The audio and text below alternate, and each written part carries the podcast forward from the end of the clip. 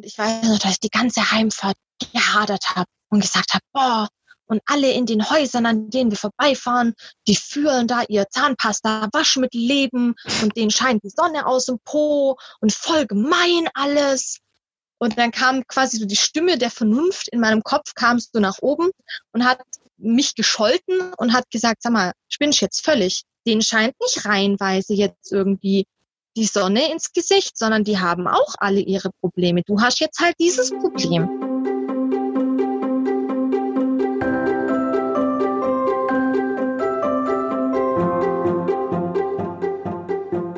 Schön, dass ihr wieder beim Podcast von Mein Herz lacht dabei seid, dem Podcast für Eltern, die Kinder mit Behinderungen oder einer chronischen oder seelischen Krankheit haben.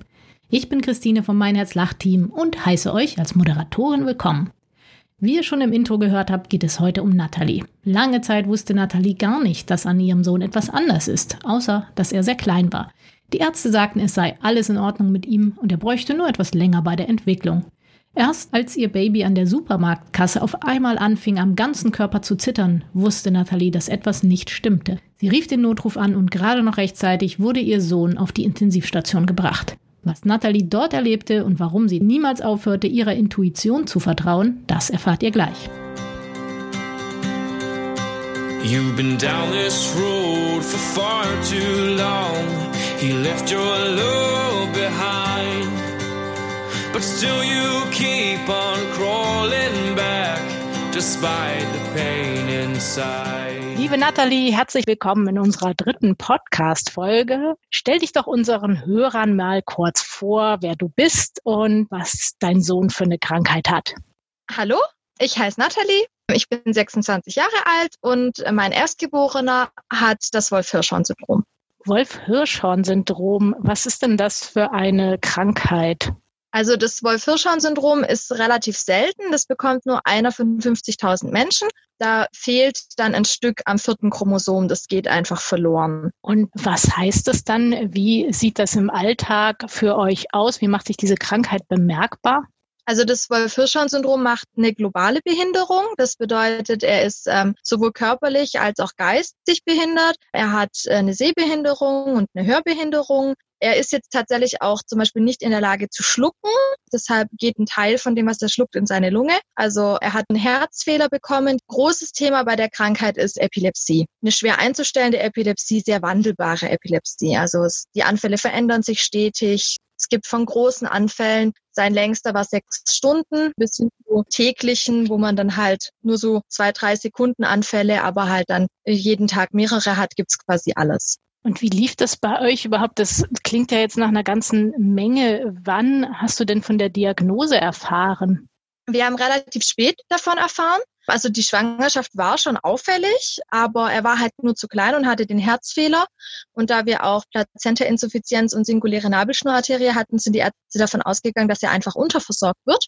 Mhm. Ähm, wir haben damals auch keinen Untersuchungen zugestimmt wie Fruchtwasserpunktion, weil wir einfach zu große Angst hatten, dass er das nicht schafft oder wenn eine Infektion kommt. Mhm. Nach der Geburt hieß es dann aber, dass alles gut ist. Also er hat ja eben keine Fehlbildungen an Händen und Füßen gehabt, im Gesicht auch nichts. Man hat ihm so nichts angesehen. Und dann haben die Ärzte gemeint, ja, er ist wohl gesund. Er würde jetzt wie jedes Frühchen quasi so ein Aufholwachstum zeigen und das alles peu à peu dann quasi ähm, sich aneignen, was Frühchen ja auch machen müssen. War dann eigentlich erstmal alles normal.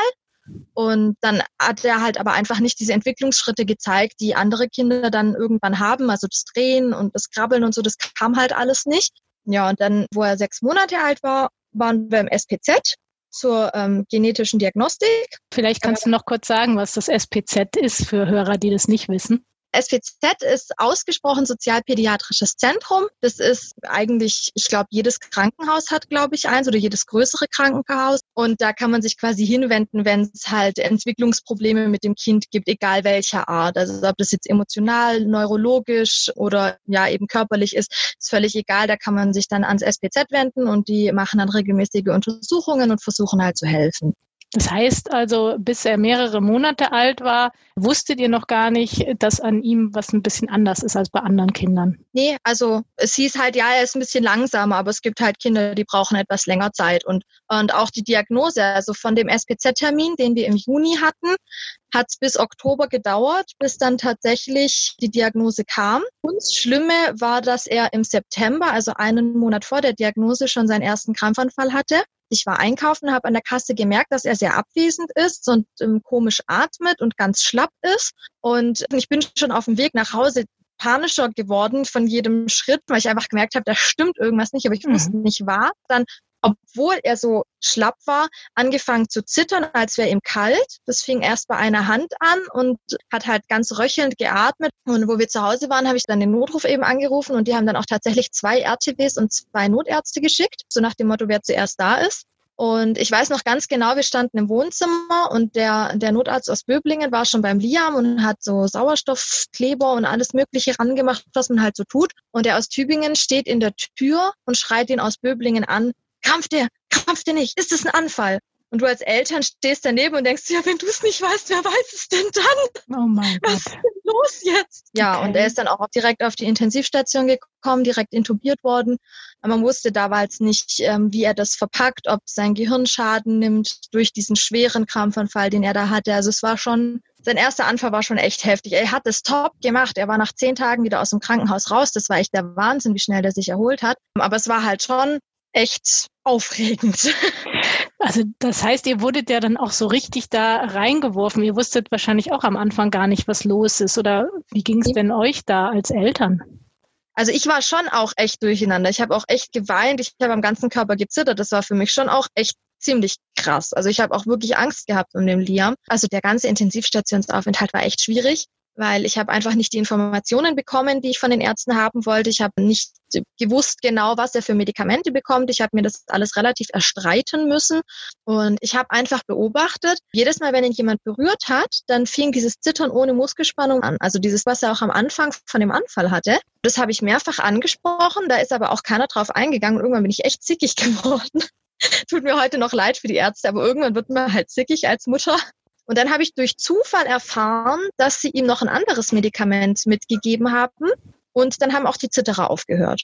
Das fand ich dann ganz interessant, dass äh, erst keiner auf mich eingegangen ist und mich voll ignoriert hat und dann aber sie doch irgendwie was geändert haben und es mir dann aber noch keiner gesagt hat. Hast du dann das Vertrauen so ein bisschen verloren in die Ärzte? Also tatsächlich war auch der erste Aufenthalt. Wir sind dann von der Intensivstation auf eine äh, normale Station gekommen. Und auch da hatte ich ein bisschen Probleme mit einer Krankenschwester, weil die ihm Lia Medikamente doppelt geben wollte. Und ich weiß halt, dass man mich aufgrund meines Alters halt einfach auch nicht ernst genommen hat. Da ist nun mal eben so der Grundgedanke, okay, sie ist vielleicht einfach ein bisschen überfordert und sie hat Angst. Und ich hatte ja auch wirklich Angst. Ist ja auch ganz klar in so einer Situation, dass da würde ja jeder Angst haben, also so dramatisch, wie das abgelaufen ist und wenn die Notärzte selber sich nicht einig sind und nicht wissen und keiner so genau weiß, was eigentlich los ist, also da hätte ja jeder Angst. Ne? Es war schon schwierig. Also wo er das zweite Mal auf die Intensivstation gekommen ist, habe ich auch gleich eine Ansage gemacht. Weil ich gesagt habe, so möchte ich nicht, dass es nochmal läuft. Zum Glück, wo er seinen zweiten Anfall hatte, sind wir auf die andere Station gekommen. Und da war eine ganz, ganz tolle Oberärztin, die war wirklich großartig. Also die hat es auch gleich ernst genommen und hat auch tatsächlich den Schwestern und den anderen Ärzten gegenüber, die da waren, hat dann gesagt, ja, hört auf die Mami, die weiß offensichtlich Bescheid eben gesagt, sie sollen ihn nur so viel anfassen wie möglich. Sie sollen das Licht dimmen, weil eben diese ganzen Reize, das hatte ich ja auf der Intensivstation beobachtet, dass das für den Liam schwierig war. Eigentlich ist das, was ich von Anfang an gemacht habe und was ich auch jetzt immer noch mache, ich beobachte einfach mein Kind. Weil der Liam sagt es mir am besten. Und je okay. öfter du halt recht hast und je öfter sich dein Gefühl bestätigt, desto mehr glauben dir im Laufe der Zeit dann auch die Ärzte. Wie sieht es denn dann aus bei euch jetzt im Alltag? Also du hast gesagt, du beobachtest den Liam sehr genau und hast ihn fast so ein bisschen besser einschätzen gelernt als die Ärzte und hast dich auch dann mit der Krankheit beschäftigt. Aber wie sieht euer Alltag denn aus? Dadurch, dass der Liam eben nicht sprechen kann und nicht laufen kann und eigentlich sehr wenig kann, müssen wir natürlich alles für den Liam machen. Also wir müssen ihn natürlich rumtragen, wo er hin möchte. Wir müssen auch sehr darauf achten, wie viel der Liam schläft mhm. weil das dann auch wieder Einfluss auf die Anfallssituation hat. Der Liam kann ja eben nicht selber Nahrung zu sich nehmen. Er hat vor zwei Jahren ähm, eine feste Magensonde bekommen, eine sogenannte PEC-Sonde. Ihm ist der Mageninhalt immer wieder hochgestiegen. Und er läuft jetzt als Dauersondierung. Das heißt, dass er je nachdem, wie gut er das Essen gerade äh, verträgt, 15 bis 24 Stunden am Tag an eine Ernährungspumpe angeschlossen ist. Mhm. Und wie alt ist der Liam jetzt im Moment? Der wird fünf jetzt. Also im Dezember, Ende Dezember wird er fünf. Der ist jetzt viereinhalb. Und das heißt, dass du eigentlich rund um die Uhr schaust, wie es ihm geht, für ihn da bist oder wie sieht es aus bei dir? Ja, also ich muss ihn auch alle Stunde Wasser sondieren. Ich lebe sehr nach dem Wecker. Also ich habe für jede Stunde habe ich auf meinem Handy einen Wecker installiert, der klingelt jede Stunde, damit ich im Liam dann noch Wasser sondieren kann, weil er braucht ja zusätzlich zur Nahrung auch noch Flüssigkeit. Wenn er natürlich irgendwie sich auf dem Boden bewegen möchte oder sowas, muss man natürlich auch aufpassen, dass er sich nicht in seinen Sondenschlauch einwickelt. Auch beim Schlafen muss man natürlich aufpassen. Der Liam hat auch gewisse Probleme zu greifen. Das heißt, sich selber zu beschäftigen, fällt ihm auch relativ schwer. Das ist jetzt aber besser geworden. Er hat ähm, letztes Jahr ähm, haben wir noch ein Kind bekommen, seinen kleinen Bruder. Die beiden beschäftigen sich jetzt oft auch miteinander. Das ist jetzt etwas einfacher geworden, aber davor musste ich natürlich auch so ein bisschen Animationsprogramm noch machen mit dem Liam. Also im Endeffekt, ähm, sobald der Liam zu Hause ist, dreht sich eigentlich alles nur noch um den Liam und eben um seinen Bruder. Ja, hast du dann überhaupt noch Zeit für dich selber oder kannst du überhaupt einkaufen gehen oder mal was putzen oder wie machst du das, äh, die ganz normalen Alltagssachen, die ja auch noch anstehen? Also tatsächlich habe ich Zeiten gehabt, wo ich da überhaupt gar nicht dazu gekommen bin klingt zwar eklig, ist aber nun mal so, ich habe es gerade mal einmal die Woche geschafft zu duschen. Auch, auch Haushalt und so, also das waren alles Sachen, die stellst du ja hinten an, du musst dich um die Kinder kümmern. Und gerade wenn du noch so ein Kleinkind hast, da bist du auch sehr gefordert, auch dann mit Stillen und was die halt auch so alles an Bedürfnisse haben, die Kleinkinder. Und hat überhaupt mal jemand gefragt, wie es dir denn geht? Selten. Also es gab die Ergotherapeutin von mir, ob die mal geguckt hat, wie es mir geht. Oder auch im SPZ die Ärztin, die zum Beispiel nach Lucians Geburt habe ich auch sehr viel Gewicht verloren. Und es war dann so, dass uns die Ärztin im SPZ gesehen hat und mich dann auch ganz besorgt auf diesen Gewichtsverlust angesprochen hat und gemeint hat, oh je, sie macht sich da ein bisschen Sorgen. Aber es ist tatsächlich, also meistens fragen die Leute, vor allen Dingen halt die, die du so auf der Straße triffst oder sowas, ähm, die fragen meistens eher nach den Kindern, die fragen nicht nach dir. Hast du das Gefühl, dass da noch ganz viel schiefläuft beim Thema auch Inklusion oder allgemein, äh, wie gesprochen wird über besondere Kinder?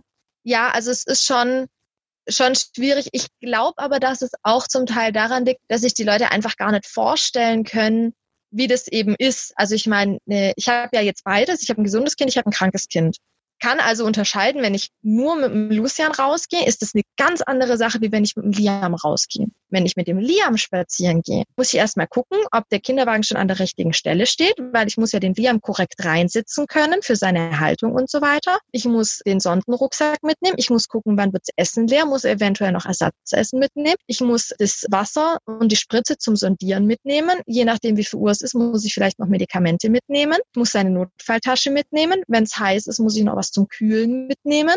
Ja, dann ist der Liam natürlich wesentlich schwerer. Dann muss ich den trotzdem da die Treppe runtertragen. Wenn ich ihn reingesetzt habe, muss ich erstmal den Schlauch sortieren, muss den Sondenrucksack irgendwie da reinmachen, muss den Rest vom Zeug noch verstauen. Das Kind mitsamt Kinderwagen dann einfach mal so kurz rausfahren, zwei Treppenstufen äh, runter, geht auch nicht. Das heißt, ich muss eben alles schon vorbereitet haben, dass wir das gleich unten vor der Haustür machen können, damit ich dann los kann. Das heißt, du musst eine perfekte Planerin sein und viel, viel mehr Sachen bedenken und es ist alles einfach eine ganze Spur komplizierter. Richtig, richtig. Wenn ich beim Lucians Trinken vergesse, dann kann ich dem irgendwo beim Bäcker irgendwas kaufen. Das geht beim Liam nicht so einfach. Wenn ich beim Liam sein Essen vergesse und ich habe die Sondennahrung nicht dabei, da kann ich mal nicht kurz irgendwo was kaufen. Das funktioniert nicht. Und du bist natürlich noch viel mehr gefordert, auch immer mitzudenken, die ganze Zeit alles zu planen und bloß nicht zu vergessen und so ein Stück weit auch perfekt zu sein. Oder ich frage nämlich jetzt mal, wie geht's denn dir damit? Es war am Anfang ganz schlimm. Also es, ja, es war so ein bisschen wie Selbstaufgabe tatsächlich, mhm. weil ich wirklich, ich habe nur für meine Kinder gelebt. Ich habe nichts für mich gemacht. Und es war tatsächlich so, dass ich dann auf ein Poster ähm, von Mein Herz lacht gestoßen bin wo drauf stand Alltagsheldin und am Ende deiner Kräfte, irgendwas so in der Richtung. Und ich habe mich so angesprochen gefühlt, weil ich war halt echt am Ende. Also ich war so ausgelaugt, ich war so erschöpft. Ich habe, ich bin nur noch gelaufen wie am Schnürchen, sagt man immer umgangssprachlich. Bin ja auch von anderen nicht gesehen worden. War also auch keiner, der mal im Alltag irgendwie gesagt hat, hey, jetzt setz dich doch mal kurz hin oder ich nehme dir das kurz ab oder sowas. Man kann daran kaputt gehen, kann man wirklich. Wenn man nicht auf sich achtet, wenn man sich nicht selber, und wenn es nur zehn Minuten sind, wenn man sich nicht selber diese zehn Minuten schafft, kann man tatsächlich daran zerbrechen. Als du diesen Flyer von Mein Herz lacht gesehen hast, war das so ein bisschen die Rettung für dich oder wie, wie ging ja. das weiter? Ich habe dann der Gail eine E-Mail geschrieben, weil ich gar nicht wusste, ob ich kommen darf, weil ich ja, die hatte eine Gruppe gebildet in, in Nufringen und ich bin nicht aus Nufringen. Und dann habe ich erstmal gefragt, ob ich überhaupt kommen darf. und Gail hat natürlich gesagt, ja klar, kein Thema, komm einfach. Und ja, und ich war tatsächlich die Einzige zu dem Zeitpunkt, die die Kinder dabei hatte. Die mhm. anderen Eltern kamen alleine und ich habe aber ich, das ging nicht ohne, ohne meine Kinder. Also ich habe meine Kinder da mitgebracht und das war dann für mich ganz toll, auch einfach mal Kontakt mit anderen Eltern zu haben. Und vor allen Dingen für mich war es ganz großartig, dass ich mich in gewissen Punkten, wo ich mich immer geärgert habe und den Ärger aber niemand nachvollziehen konnte, zum Beispiel mit dem Fahrdienst irgendwelche Probleme oder auch mal mit dem Kindergarten irgendwelche Probleme, dass aber dort die Frauen, die da gewesen sind, die haben meine Probleme und das, dass ich mich da ärgere, absolut verstanden. Mhm. Und es war so das erste Mal so, yeah, ich spinne nicht. das ist tatsächlich blöd. Ich bin nicht bescheuert. Ich reg mich nicht umsonst auf. Das ist so. Das heißt, du konntest dich zum ersten Mal auch über Themen austauschen, mit denen du mit anderen Eltern wahrscheinlich gar nicht darüber sprechen konntest. Die anderen Eltern haben es zumindest nicht verstanden. Also manche haben mir schon zugehört, aber ich meine, die konnten es nicht nachvollziehen. Wie sollen sie es auch machen? Und das war halt so ein, so ein erstes, das erste Mal quasi so ein auf Augenhöhe Gespräch, weil wir quasi dieselben Probleme auch schon durchgemacht haben und daher beide genau verstanden haben, wie es der anderen in der Situation geht oder gegangen ist. Und nach diesem ersten Treffen hast du gesagt, da möchte ich wieder hingehen? Ja, auf jeden Fall. Ich habe so auch WhatsApp-Kontakt mit einigen aus der Gruppe, auch wenn wir uns jetzt nicht treffen, auch jetzt während Corona habe ich viel WhatsApp auch geschrieben mit den anderen und so. Also da ist auf jeden Fall ein Kontakt da. Und der ist auch gut und wichtig. Und hat sich durch diese Gruppe oder durch diese Treffen mit anderen Eltern was bei dir verändert? Ja, ganz arg. Also es ist so, Hilfe anzunehmen ist erstmal schwierig. Du willst es ja selber schaffen, du fühlst dich wie so ein Versager, warum kriegen andere Eltern das hin und du bekommst es nicht hin? gerade es gibt ja auch Eltern, die nebenher noch arbeiten und die haben eine Wohnung wie geleckt und du sitzt dann da und denkst so toll, ich bin den ganzen Tag zu Hause, ich habe nur zwei Kinder und bei mir sieht es aus, als ob es irgendwie was explodiert wäre oder so. das ist ja auch dann peinlich und unangenehm. Und tatsächlich ist aber dieses äh, sich Hilfe suchen, das ist wirklich eine Überwindung und das ist ein Schritt. Und da muss man auch anerkennen, okay, es ist nicht schlimm, wenn du Hilfe brauchst. Es ist schlimm, wenn du dir keine Hilfe suchst und daran kaputt gehst. Das ist viel schlimmer. Und ist der Liam jetzt mittlerweile, ist er in einem Kindergarten, ist er in einem besonderen Kindergarten, im Regelkindergarten oder wie sieht das aus? Nee, also der Liam ist in einem Förderkindergarten und ihm gefällt es auch echt gut in dem Förderkindergarten. Es macht ihm riesig Spaß. Aber es ist einfach, der Liam ist nicht so belastbar. Also ähm, wir haben eine sehr, sehr lange Eingewöhnungszeit gehabt mit dem Liam. Ja, dann dadurch, dass halt auch immer mal wieder diese täglichen Anfälle auftreten, muss man halt einfach gucken, wenn es im Liam zu viel wird, kann auch ein großer Anfall draus werden. Und der Liam sollte ja nebenher eigentlich auch noch gewisse Therapien in Anspruch nehmen, äh, Physiotherapie, Ergotherapie, was auch immer. Da muss man einfach sehr haushalten mit den Kräften, die der Liam einfach zur Verfügung hat und gucken, was machbar ist. Und äh, wie geht's dir dann mittlerweile? Also hast du dann auch durch Mein Herz lacht gelernt, wieder ein bisschen mehr nach dir zu schauen oder konntest du ja. das dann erst, als der Liam in den Kindergarten gekommen ist und überhaupt ein bisschen Zeit auch zur Verfügung hattest? Nee, der Liam war tatsächlich schon im Kindergarten, als ich auf Mein Herz lacht aufmerksam geworden bin. Also der ist ähm, seit er ungefähr zwei Jahre alt ist im Kindergarten. Und es hat aber nicht wirklich viel Entlastung reingebracht, weil ich ja den Lucian als Schreizwerk da noch mit dabei hatte. Und durch mein Herz lacht ist es äh, tatsächlich so, also ich habe mir jetzt auch Hilfe gesucht. Ich habe mich nochmal an die frühen Hilfen gewendet und ich habe jetzt zum Beispiel im Moment eine Familienhelferin da, die mir jetzt auch für diesen für dieses Gespräch den Lucian abnimmt und den Lucian bespaßt und mit dem wahrscheinlich jetzt gerade auf dem Spielplatz ist und die jetzt auch während Corona Gott sei Dank bei uns gewesen ist. Ich weiß nicht, wie es gelaufen wäre jetzt mit Corona und beiden Kindern zu Hause, wenn ich den ganzen Tag sondieren muss und alles machen muss und nachts alle zwei Stunden aufstehen muss. Ich weiß nicht, ob ich das geschafft hätte, wenn sie nicht da gewesen wäre. Du wusstest also vorher auch gar nicht, dass es solche Hilfen oder solche Unterstützung gibt. Das hat dir niemand erzählt? Nee, also es, äh, tatsächlich Informationsfluss ist unheimlich schwierig. Ich habe, ähm, bevor ich quasi mich an die frühen Hilfen gewendet habe, habe ich fünf Pflegedienste angefragt, weil ich habe ja Verhinderungspflege, ich habe ja Entlastungsleistungen, ich habe ja Gelder, die ich nutzen könnte, um dass mal jemand auf den Liam aufpasst. Aber die Pflegedienste haben mir alle zurückgemeldet, sie haben aktuell niemanden, sie sind aktuell alle ausgelastet. Ich hatte tatsächlich auch noch ein bisschen zu viel Stolz. Man muss auch seinen Stolz manchmal ein bisschen runterschlucken und halt auch nochmal ein zweites und ein drittes Mal an der Stelle versuchen, wo man vielleicht schon mal gegen eine Wand gelaufen ist. Irgendwann ist da mal keine Wand, sondern eine Tür. Mhm. Wenn man Glück hat, wenn man Pech hat, läuft man halt nochmal gegen die Wand, dann ist das so ja, und dann, nachdem das mit dem Pflegedienst nicht geklappt hat, nachdem das mit keinen anderen Stellen geklappt, bin ich dann irgendwie zu den frühen Hilfen gekommen. Ja, und die haben das dann tatsächlich organisiert. Das war dann auch das Problem, dass es zwar hieß, dass ich Hilfe haben könnte, dass dann aber auch wieder kein Familienhelfer irgendwie zu finden war und ich auch einfach weder die Kraft noch die Zeit hatte, mich da einfach drum zu kümmern. Und da gibt es eine sehr nette Frau bei den frühen Hilfen, die hat es dann tatsächlich alles organisiert. Also die hat sich einen ganzen Vormittag hingesetzt und hat alle möglichen Organisationen durchtelefoniert, die sie so kannte, bis sie eine gefunden hat, die gesagt hat, ja, wir können hier jemanden hinschicken, das funktioniert. Und seitdem ist sie bei uns. Kannst du anderen Eltern, die jetzt vielleicht ganz neu in der Situation sind, dass sie eine Diagnose bekommen haben, kannst du denen einen Tipp geben, wie man da schneller ans Ziel kommt? Oder braucht man wirklich immer diese Beharrlichkeit, immer dieses Nachfragen und noch den hundertsten Anruf bei einem anderen Dienst, bis man da irgendwie mal was erreichen kann?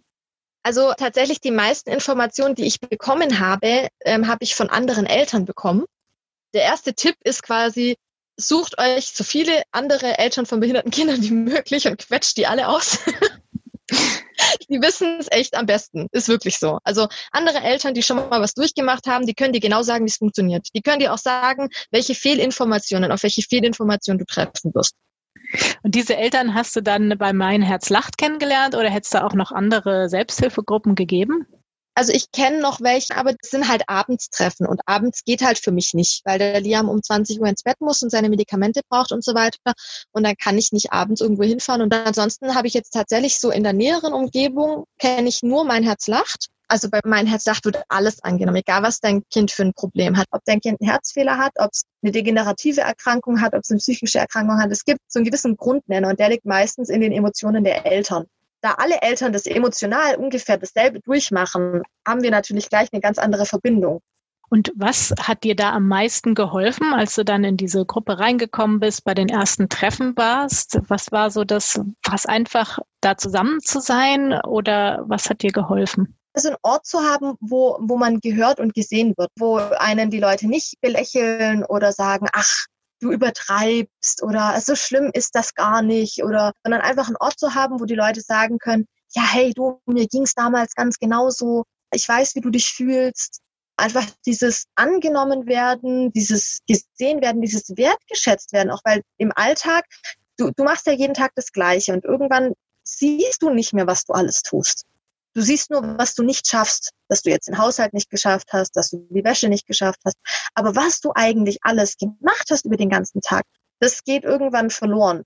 Und da ist es aber ganz anders. Da interessiert es keinen, ob es bei dir aussieht, als ob gerade eine Bombe eingeschlagen hat, weil es bei jedem schon mal so ausgesehen hat. Die Leute kommen, weil sie dich sehen wollen, weil sie gucken wollen, wie es dir geht, weil sie dich mögen, dich als Mensch. würdest du sagen, du hast da auch dich verändert oder was für dich gelernt? Ganz arg. Also dieses, ich gebe mich nicht mehr auf für meine Kinder, ich ziehe auch klare Grenzen. Ich sage auch zu meinen Kindern mal, ich verstehe, dass ihr da jetzt ein Bedürfnis habt, aber Mama hat auch ein Bedürfnis. Und jetzt kriegt die Mama die zehn Minuten für sich. Also ich achte einfach allgemein mehr auf.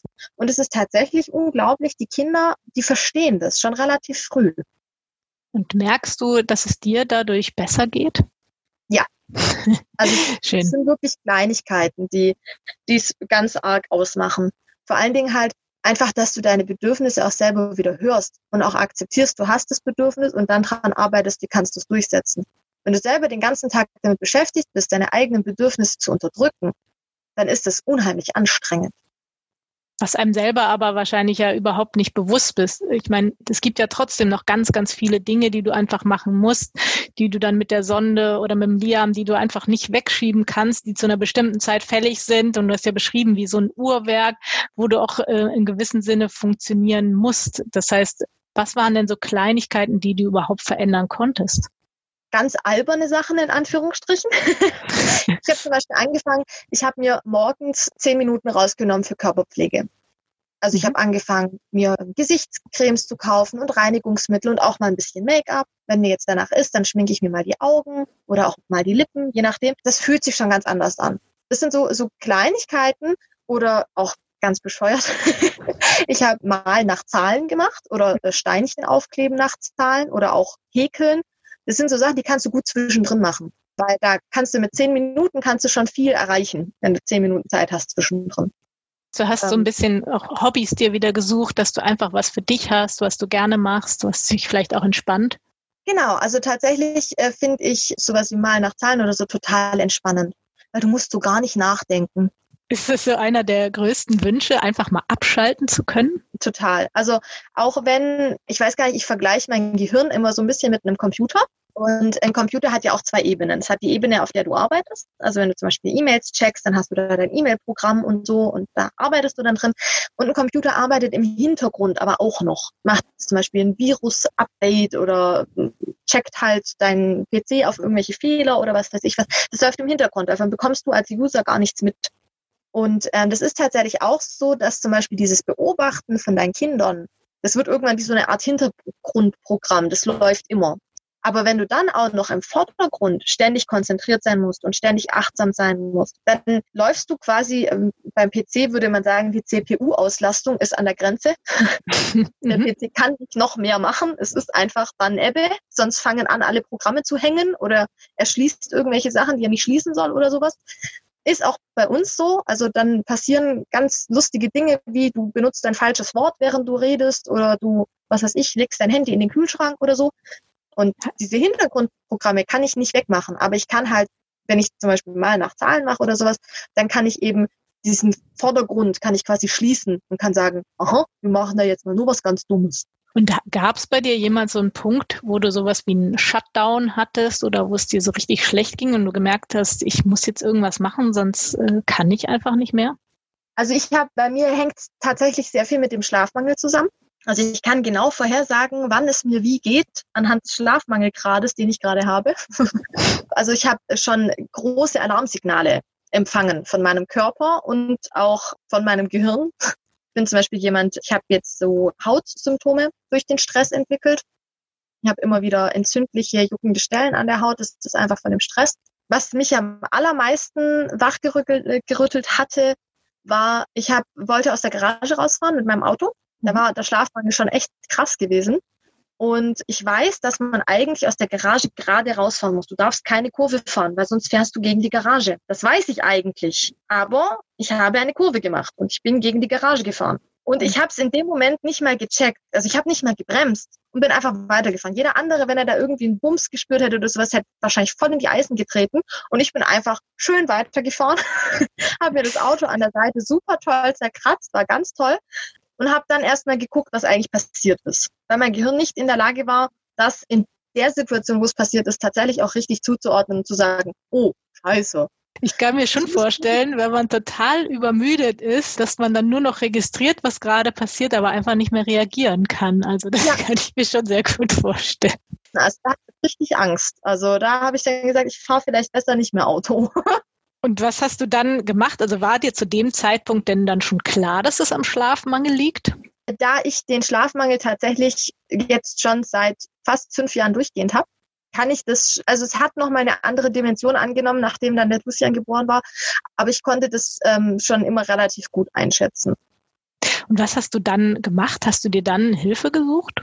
Aber ich habe mich einfach noch mehr rausgenommen. Also das ist auch, wenn du dann Hilfe da hast, dich dann tatsächlich rauszunehmen und zu sagen, nee, ich bin jetzt nicht zusätzlich noch da, sondern ich gehe tatsächlich in ein anderes Zimmer. Auch das ist erstmal was, was du lernen musst. Du musst dir erstmal überlegen, wenn ich früher Freizeit hatte, was habe ich denn dann früher getan? Und mag ich das heute noch?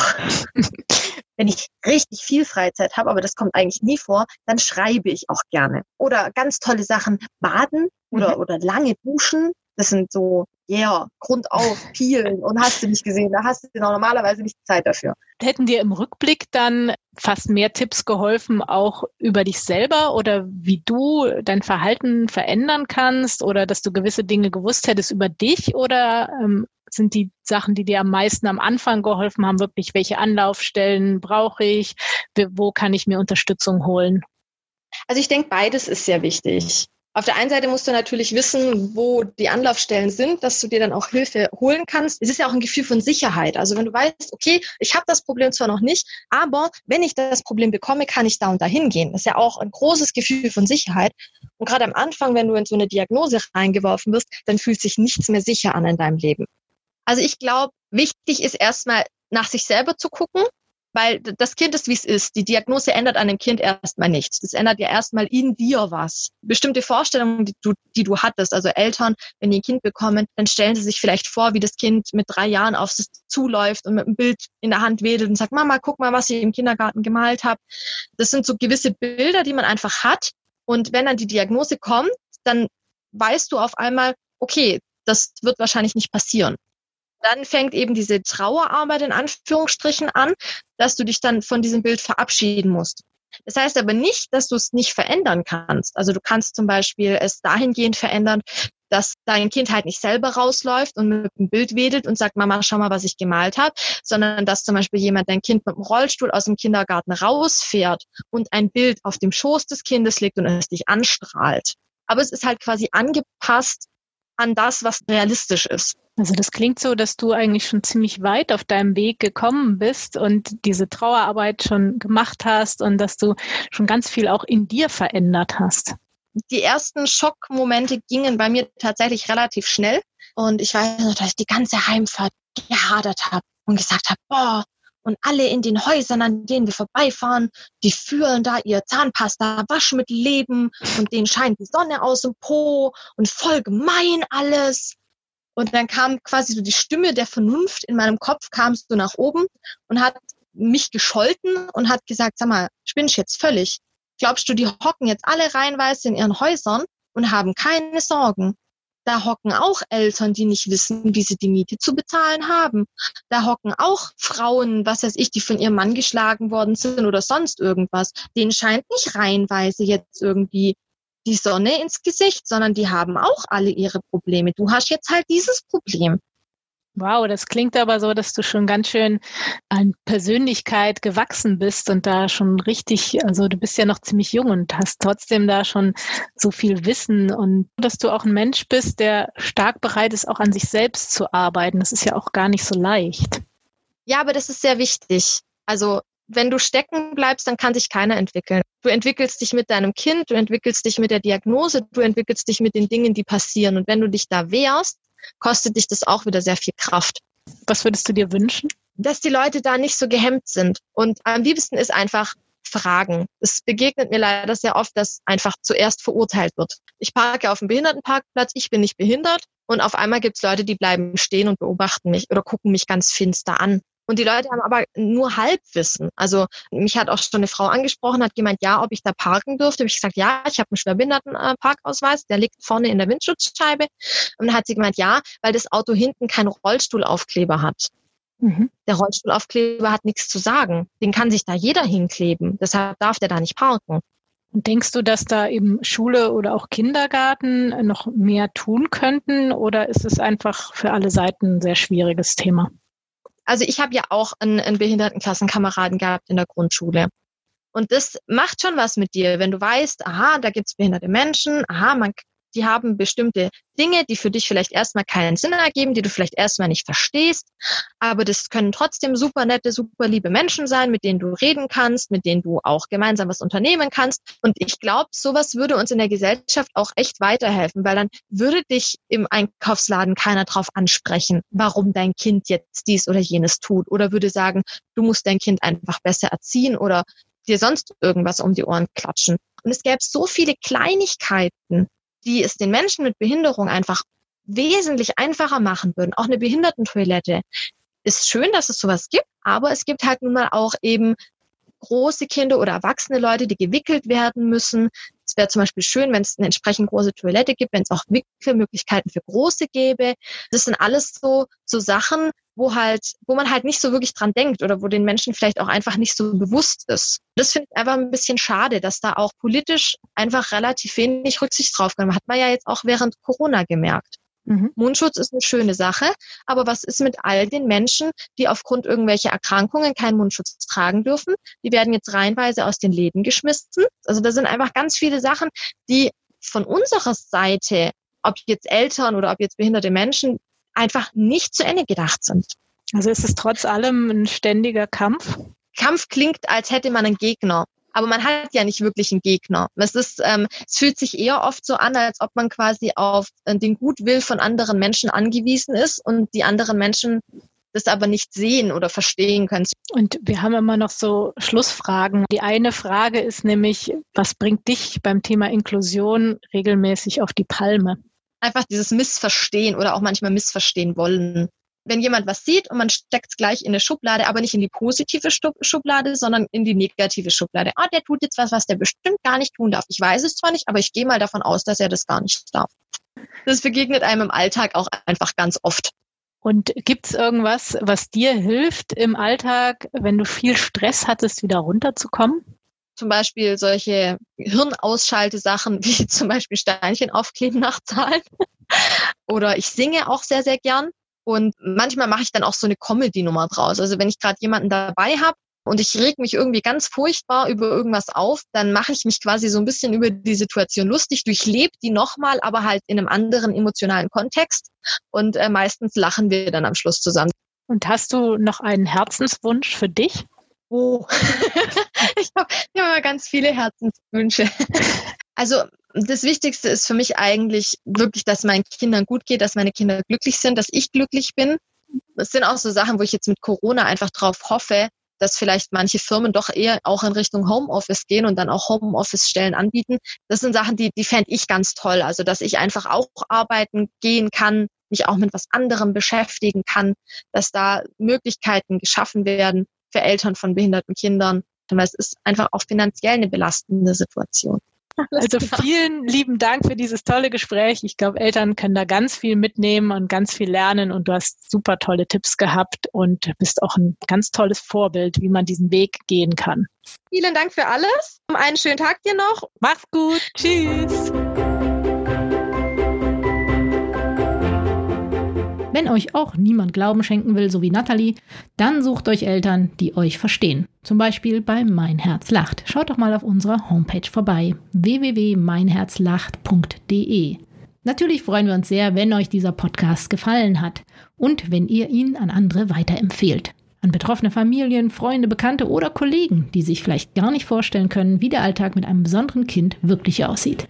Schenkt uns ein Like und teilt den Podcast mit allen, die ein offenes Ohr für Vielfalt haben. Und wenn ihr selber gerne eure Geschichte erzählen wollt, dann schreibt uns unter info at meinherzlacht.de.